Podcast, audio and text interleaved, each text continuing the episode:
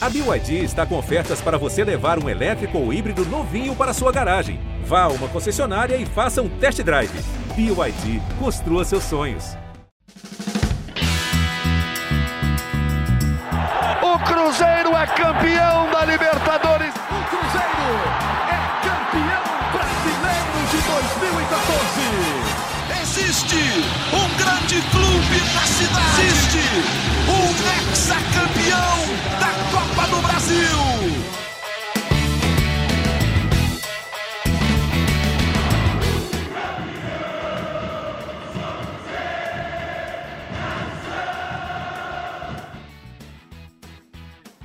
Muito bom dia, muito boa tarde, muito boa noite. Está começando mais uma edição do seu podcast do Cruzeiro na Globo, o GE Cruzeiro. Bom, a gente já está no modo 2023, o Cruzeiro planejando a próxima temporada. Eu sou Rogério Correia, estou aqui no podcast com Henrique Fernandes, o Jaime Júnior, o Guilherme Macedo, a Fernanda Remisdorf e a gente tem a Denise Bonfim na edição do podcast. Bom, quero saber quem chega e quem sai do Cruzeiro, quem pode sair, quem fica com certeza, muitos assuntos. Tem uma matéria muito legal no GE. Globo hoje, a nossa página na internet, falando da situação do elenco do Cruzeiro, né? Em primeiro lugar, aquele alô geral, gente, para a gente saber se está todo mundo aí, chamando a galera aí do podcast, tudo bom? Opa, Presente. Na área. Ó, esse último que falou é o Guilherme Macedo, é o que tem as informações, né, Jaime? É ele que vai passar tudo aqui, vai passar o bid do Cruzeiro. Ô, oh, tô, tô ouvido em pé aqui. vamos lá, vamos começar, gente. É, a minha, minha ideia é a gente discutir o, por grupos, né? Quem chega, quem sai, quem fica, quem pode sair. É, vamos falar do que está certo até agora, né? Por enquanto, só dois jogadores, né, Guilherme? O Neres, que é um zagueiro que estava na Arábia Saudita, e o Anderson, goleiro do Atlético Paranaense, né? Só esses dois estão certos ou tem mais algum já pronto para assinar? Ô, Rogério, por enquanto são esses dois, né? Mas a gente deve ter novidades aí nas próximas semanas, talvez até nos próximos dias dessa semana ainda, porque a gente sabe que o Cruzeiro, é, os outros clubes, assim como o Cruzeiro procurava definir sua vida, né? Alguns outros clubes não conseguiram definir a temporada de 2023 com antecedência, como conseguiu o Cruzeiro com acesso e título da Série B. Então, agora, é, com todos os clubes sabendo se vão disputar Série A, Série B do Campeonato Brasileiro, Sul-Americana, Libertadores, se não vai jogar nenhuma dessas competições, o Cruzeiro vai ficar mais ativo, principalmente aqui no mercado brasileiro. Mas, por enquanto, de, de situações confirmadas são essas duas, como você falou. E aí é sempre bom a gente lembrar: o Neres foi anunciado, né? Até pegou todos nós de surpresa aí. É, é um jogador que vinha, inclusive, já treinando, é, não diretamente com o grupo, porque vinha de um bom tempo sem atuar, não entra em campo desde junho, quando ficou sem contrato lá na Arábia Saudita mas é, vinha fazendo trabalho físico com alguns outros jogadores, o, o, o, Neto Moura, o Wesley Gasolina, que eram atletas que estavam saindo do departamento médico. Então, é um jogador que já vai integrar o elenco do Cruzeiro é, de imediato na representação dia 7, é, em igualdade de condições físicas em relação ao restante do elenco. E o Anderson é um goleiro que estava em final de contrato lá, está, aliás, né, em final de contrato com o Atlético Paranaense, vínculo até o dia 31 de dezembro. Então, a tendência é que ele se apresente na Toca da Raposa é, em janeiro, né? No, no, retorno, o Cruzeiro muito provavelmente vai dar alguns dias ali de, desse recesso de final de ano para os jogadores, e aí no retorno o Anderson se representa. É claro que Cruzeiro também tenta conversar lá para, quem sabe, ele ele já chegar em dezembro, né, já que não vai renovar com o Atlético Paranaense, mas aí precisaria de um processo de rescisão, obviamente sem nenhum valor pago ao Atlético Paranaense, mas hoje o que a gente tem é que ele se, se apresenta em janeiro, então são essas duas questões, mas obviamente vários outros jogadores vão chegar, o Cruzeiro está se movimentando no mercado e agora esse mercado cruzeirense vai aquecer ainda mais, Rogério. Pois é, eu estou vendo essa página no GE. Globo, essa reportagem, fala de jogadores que estão na mira do Cruzeiro. Tem essa expressão, na mira. O Juninho Capixaba, que é um lateral, né? Já jogou é, no Grêmio, né? Estava no Fortaleza, jogou no Corinthians também, né? É, tem aqui o Paulinho, que é um lateral de 27 anos, está na Dinamarca, no Midland da Dinamarca. Tem o Almendra, que é um volante argentino de 22 anos, jogador do Boca. Tem o atacante Gustavo, que está no Al-Shabaab dos Emirados Árabes. E acho que é isso, né? É... A gente entra naquela fase, né? Jaime, Fernanda, Henrique, Guilherme, das especulações também, né? Algumas viram contratações, né? Dessas aí, quem anima vocês? É, o Juninho Capixaba seria um cara legal assim de trazer. Primeiro, um abraço a todo mundo que está nos acompanhando. Mas todo mundo quer esses caras, assim, jogadores como o Juninho. Os outros nomes são nomes que o Cruzeiro está mapeando. O Gustavo foi um ponta que surgiu no esporte, que foi rebaixado, mas se sobressaiu, um jogador muito jovem. O Paulinho é um lateral que teve passagem pelo Bahia, salvo engano. Não tinha visto essa, essa notícia. Se me lembro, é um lateral que passou pelo Bahia, não tenho 100% de certeza. Era um lateral promissor quando foi para a Dinamarca, não sei como está lá, não acompanho o Midtjylland, não, não tenho essa, essa informação. Mas é, a gente tem que ter muito cuidado com essa janela. Eu estava conversando até com o Gui outro dia na redação, é que essa hora surge muito nome, né? E, e a gente tem que tomar cuidado para não embarcar em todos. Né? E, porque todo empresário que tem um jogador como o Juninho Capixaba, por exemplo, cuida da carreira dele, quer valorizá-lo no momento que a gente já viu ele jogar bem. Juninho Capixaba era a bola de segurança de Jaime Júnior no Cartola, cara. Não ficava fora é. do, do, Cartola do Jaime Júnior de jeito nenhum. Por quê? Porque se sobressai, né? Vem de uma temporada forte com um time que chega a Libertadores. Isso também muda o cenário dele sobre permanência no Fortaleza, pode influir para uma permanência dele. E eu não sei se o Cruzeiro vai trabalhar nessa janela é, com capacidade de investir a ponto de entrar no leilão e ganhar um jogador valorizado no mercado nacional. Eu me animo mais quando o Cruzeiro é, observa alguns jogadores que estão fora do radar hoje para trazerem esses atletas e oferecerem oportunidade. Oportunidade de jogar com a camisa grande, agora de disputar uma Série A.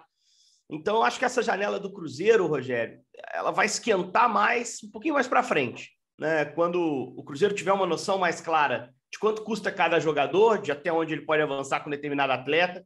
Esses que têm mercado para participar, para receber diferentes sondagens, eu não sei se o Cruzeiro vai estar tão, tão ligado a isso.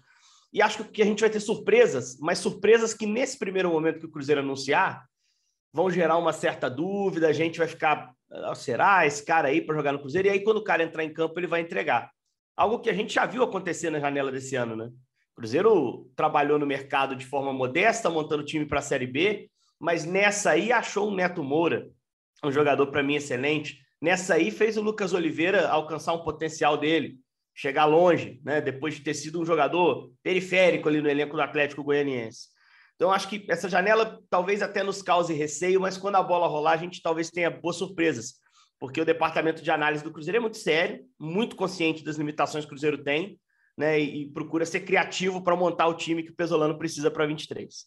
E só para citar uma coisa, aproveitando esse gancho aí, Henrique, é, é igual você falou, surge muita coisa e a gente não pode embarcar em todas, porque se a gente for dar todas as consultas que o Cruzeiro, é, se a gente for noticiar todas as consultas que o Cruzeiro fez por todos os jogadores, a gente não para de publicar matéria, né? Então, o que a gente procura é evoluir para ver é, o que de fato passou de uma consulta, o que, o que tem se tornado de fato um interesse real do clube. E aí a gente pode citar, por exemplo, o Juninho Capixaba. É um cara que o Cruzeiro quer muito. O Cruzeiro segue e segue é, alimentando essa possibilidade. Sabe que tem que tem algumas é, é alguma concorrência e concorrência importante, né? Um jogador que não vai ficar no Grêmio, mas que sai valorizado. Essa vaga do Fortaleza na Libertadores, como você disse, sem dúvida, torna o Fortaleza mais forte ainda nessa concorrência, né?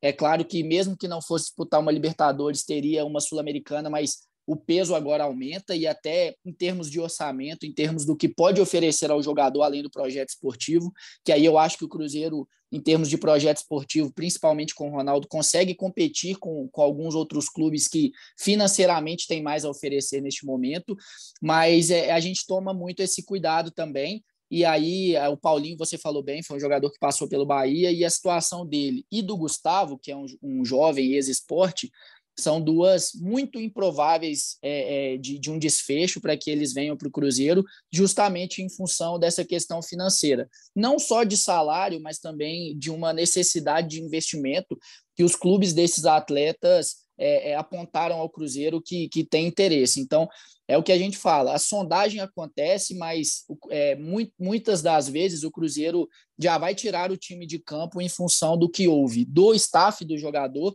e também dos clubes. Né? Então, a gente toma bastante cuidado, fica bem receoso com isso, e eu acho que o torcedor pode esperar é, é, alguns jogadores assim. Você citou esses que, que, que de fato foram destaque né, na Série B mas eu acho que é importante até a gente citar outros que chegaram desconhecidos. O Luvanor, é, no meu caso particularmente, eu nunca tinha ouvido falar dele e não foi, não foi assim, não teve o protagonismo do Lucas Oliveira e do Neto Moura, mas foi um cara que ajudou muito, inclusive com gols importantes, né? Fez gol contra o Vasco, fez gol contra o CSA, enfim, o próprio Rafa Silva que eu lembro é. dele vagamente lá no Coritiba, mas estava, entre aspas, sumido, né, escondido, entre aspas, no, no, futebol asiático e ajudou também, apesar do aspecto físico. E é um que o Cruzeiro está aguardando uma situação física de recuperação de lesão para, quem sabe, ficar com o jogador para o ano que vem. Então, acho que gente, é bom a gente citar esses atletas também, porque o Cruzeiro vai buscar esses jogadores, como você disse, muitas vezes não vão ser protagonistas, mas vão ajudar e muito o Cruzeiro na Série A. É, ontem até correu uma história aí do Wellington Rato, né?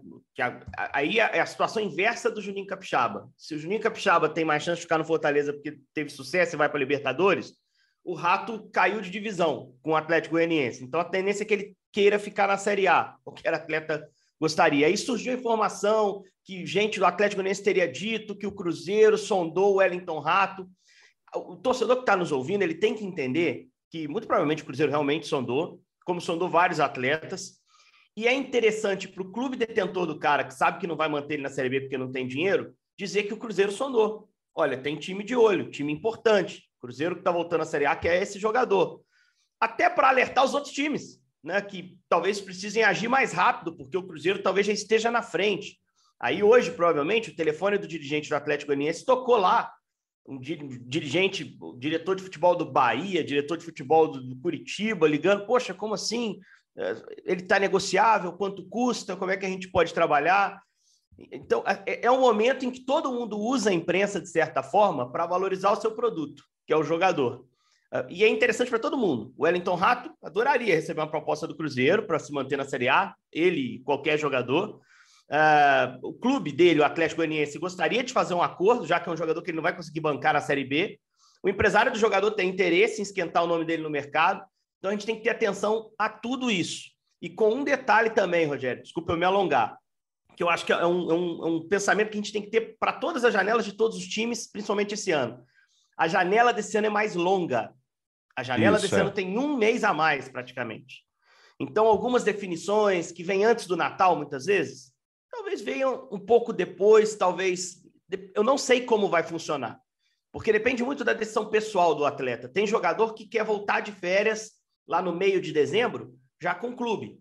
Tem jogador que acha que a janela vai esquentar, o empresário acha que a janela vai esquentar mais para o início de janeiro, e que se ele voltar no início de janeiro, ele vai ter tempo para se preparar para o estadual, por exemplo. Né? Então, assim, a gente tem que ter muita calma. O torcedor cruzeirense talvez fique angustiado, está demorando a anunciar, o Cruzeiro está de férias há mais tempo, um pouquinho mais de tempo, mas é uma janela que tem um ritmo diferente. Então, fiquem atentos ao, ao, ao GE. Globo, né, no nosso site, que, que, evidentemente o Macedo e nossa equipe vai estar tá lá alimentando o Cruzeiro também durante a Copa do Mundo. Muita coisa vai acontecer, mas muita coisa pode demorar a acontecer também. E isso, isso para mim, é, é, do cenário do mercado dessa janela. Aqui, é. só um detalhe porque é, o Wellington Rato foi citado, e às vezes o torcedor fala assim: pô, mas vai buscar jogador do time que foi rebaixado?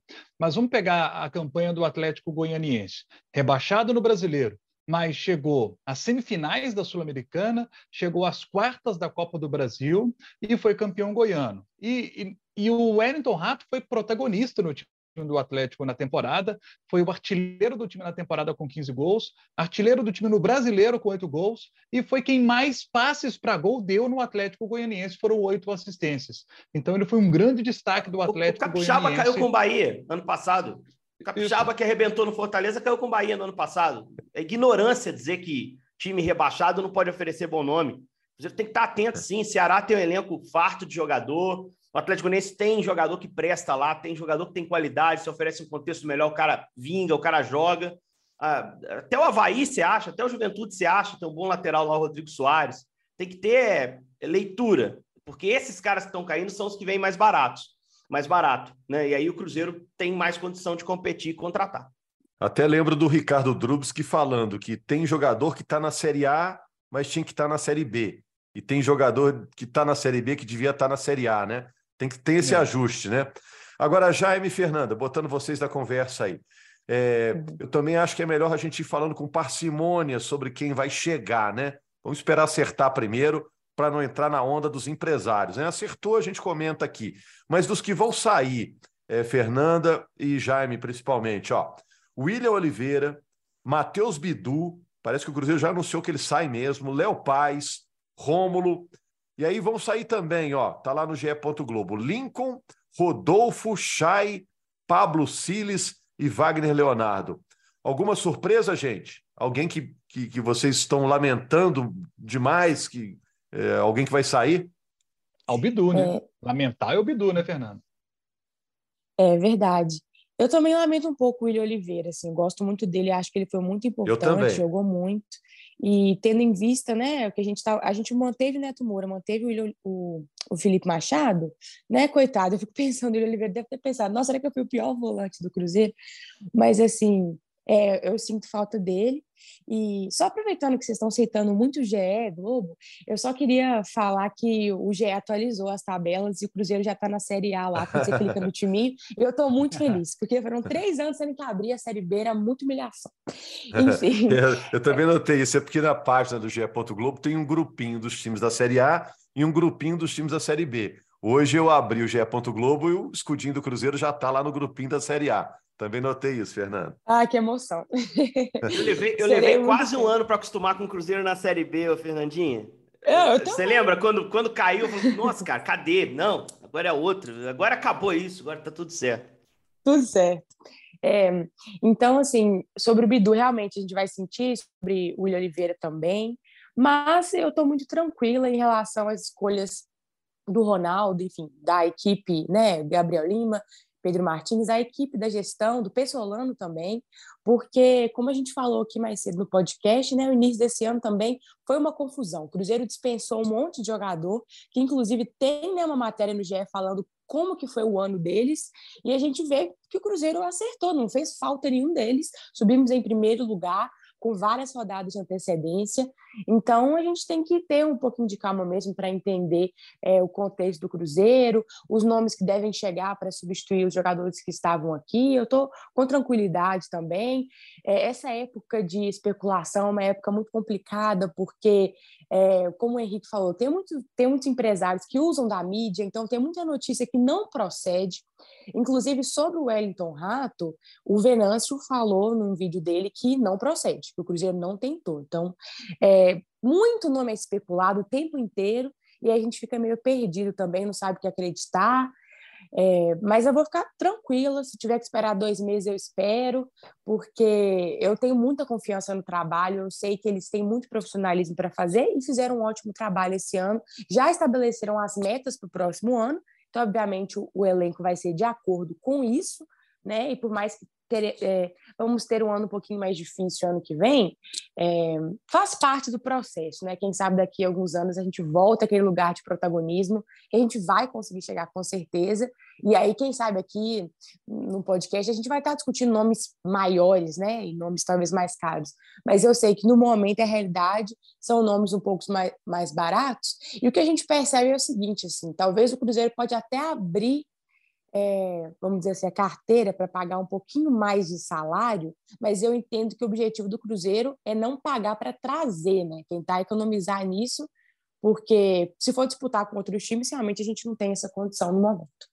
E, e só para explicar de onde que veio esse negócio do Atlético Goianiense, o presidente do clube, o, o Adson Batista, falou que Cruzeiro, Vasco e São Paulo conversaram com o empresário do Wellington Rato sobre, sobre ele. Não tem a proposta, imagino, para o Atlético ou para o Wellington Rato, a proposta no papel, né? Mas tem aquelas sondagens, aquelas conversas preliminares. É assim que funciona, gente. Você liga para o empresário, pergunta quanto custa, depois se reúne com a sua equipe, decide se vale avançar ou não vale. Dali a um mês, de repente, você liga de novo para o cara, uma semana você liga de novo para o cara. É, é, a coisa funciona dessa forma, não é porque você sondou que você está perto de contratar, e é esse cuidado que a gente tem que ter. E só sobre esse pessoal que. A matéria que a Fernandinha cita, do pessoal de 21, lá de 20 para 20, 21 para 22, né? É, no final de 21, o Cruzeiro já tinha alguns jogadores contratados. A lição tá ali, né? Porque foram jogadores contratados, o Gui pode falar até melhor, com um salário alto assim para o mercado. Um bastidor. Eu lembro que o Pedro Castro estava saindo do Botafogo. E o Emerson Moreira queria que ele ficasse, entendia que ele era titular do Botafogo, né? E aí, quando o Botafogo tentou conversar para saber se ele toparia ali uma extensão tal, e ele falou o salário que o Cruzeiro tinha oferecido, gestão anterior, tá? O Botafogo saiu de campo na hora. Um time que se preparava para jogar Série A com orçamento maior. Então, assim, o que o Cruzeiro ofereceu para parte desses jogadores, né, Gui, em 21, é parada que não dava para cumprir esse ano. Por isso o Ronaldo teve que ser tão duro nos cortes. Talvez até o Cruzeiro quisesse que alguns ficassem, tecnicamente. Mas é porque financeiramente não eram contratos alinhados com o que o Cruzeiro pretendia para 22. Então, é, é, uma lição que se aprende também, né, Guilherme? É isso. E, e, é, e é interessante você falar isso, Henrique, porque o Cruzeiro é, fez reajustes para ficar com o Sidney e com o Maicon, né? Porque eu acho que até se a gente for olhar ali nome por nome, antes de colocar em campo, de saber o que foi a temporada de cada um deles, esses dois jogadores talvez fossem aqueles que mais saltar, é, saltariam aos nossos olhos, né? Pensando nesse projeto do Cruzeiro, é, por terem um histórico de futebol europeu, enfim, o Maicon a gente já conhecia também de boas temporadas aqui no, no São Paulo e tudo mais. O Cruzeiro fez um reajuste inicial com eles, mas quando colocou em campo, viu nos treinamentos também, é, viu que não, não, não seria é, é, necessário, mesmo com esse reajuste, pagar um valor para eles que dentro do que eles poderiam oferecer é, dentro de campo. Né? E aí o Cruzeiro tem, por exemplo, depois a chegada do Zé Ivaldo, que se encaixou muito melhor nesse esquema do Paulo Pessolano.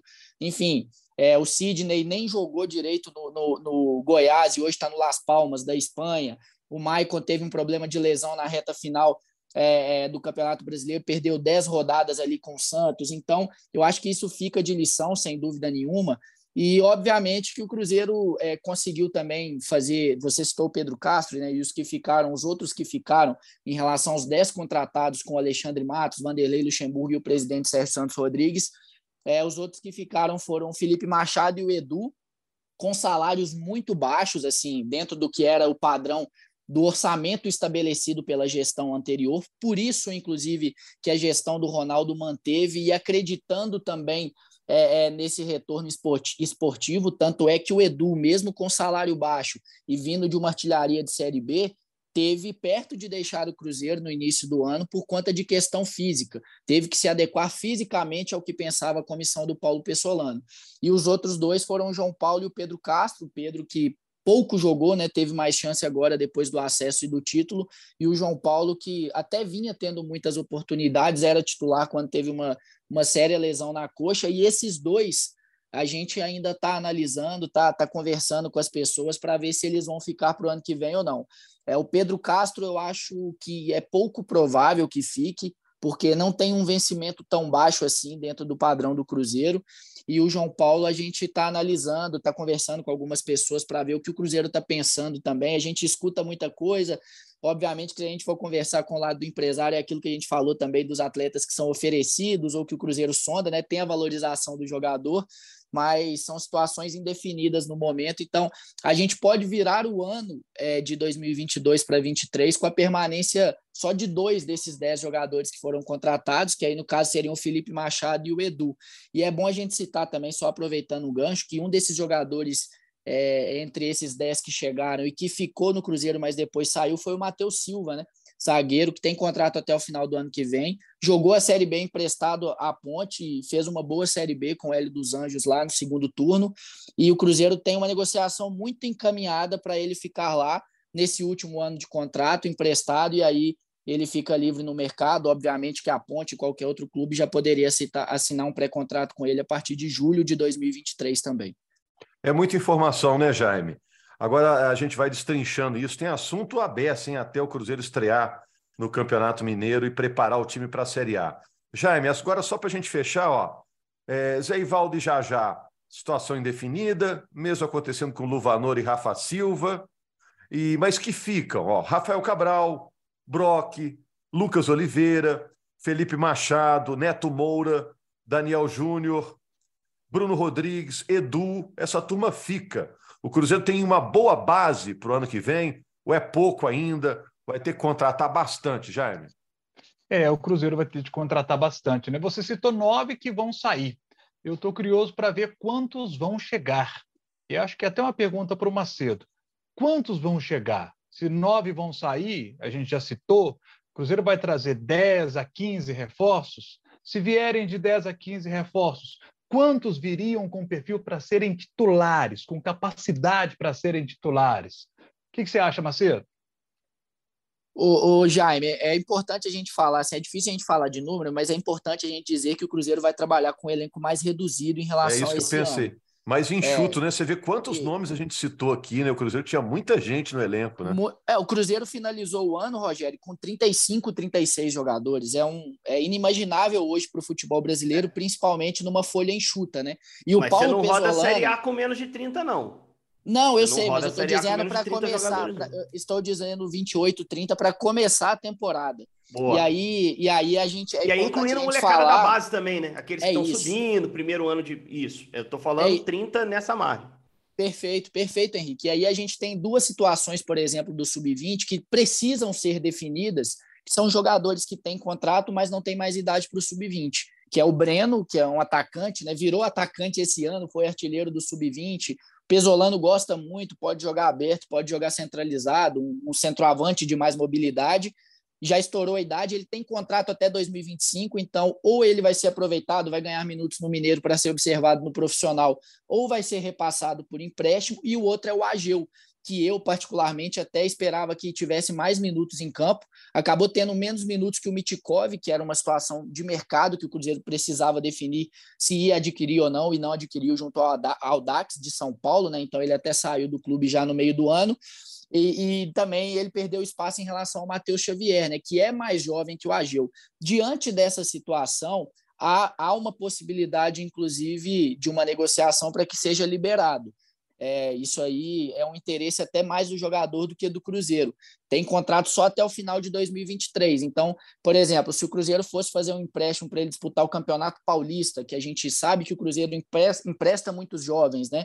Nessa situação, é, quando ele voltasse, já estaria quase podendo assinar um pré-contrato e deixando o clube de graça, né? um jogador que fez toda a base no Cruzeiro. Então, o Cruzeiro está analisando toda essa situação, tem esses dois jogadores, e a gente pode esperar, claro que o Cruzeiro não vai montar todo o elenco depois do Campeonato Mineiro, mas assim como foi esse ano, o Cruzeiro vai ter algumas chegadas depois do Campeonato Mineiro, e é bom a gente falar, por exemplo, que esse ano chegaram peças importantes, né, depois do Campeonato Mineiro aí, como o Jajá, como Zé Ivaldo, é, o Luvanor, o Rafa Silva, e depois do primeiro turno, Bruno Rodrigues, por exemplo, que acho que foi quem se destacou mais, então é bom a gente pensar nisso também. E só para citar Zé Ivaldo e Jajá, situação muito complicada para a sequência deles aqui. O Jajá hoje eu diria que é praticamente impossível. É um cara mais, mais jovem, que tem mercado, que sai valorizado do Cruzeiro, tem um contrato mais longo com o Atlético Paranaense, e o Zé Ivaldo também não é uma situação fácil, mas é um jogador que tem contrato só até o final de 2023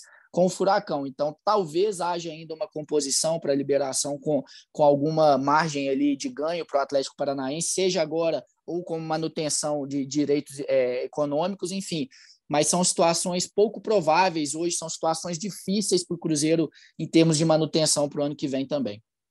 É isso, gente. Segunda-feira a gente está de volta com uma nova edição do GE Cruzeiro. Vamos atualizar essas situações todas. Obrigado ao Henrique, ao Jaime, ao Guilherme, à Fernanda, que representa a torcida do Cruzeiro no nosso podcast, e a Denise Bonfim na edição. Obrigado principalmente a você, torcedor do Cruzeiro, a quem eu dirijo um recado nessas férias do futebol. O GE Cruzeiro, nosso podcast, não para, hein? Toda segunda-feira a gente tem um encontro marcado aqui com notícias e opiniões sobre o Cruzeiro nessa importante montagem do elenco para o ano que vem. Ano do Cruzeiro se solidificar novamente como time de Série A. Vai ser uma pré-temporada emocionante em termos de contratações, mexida de mercado, já que o Cruzeiro muda de patamar a partir de agora. Grande abraço, amigos. Até segunda-feira.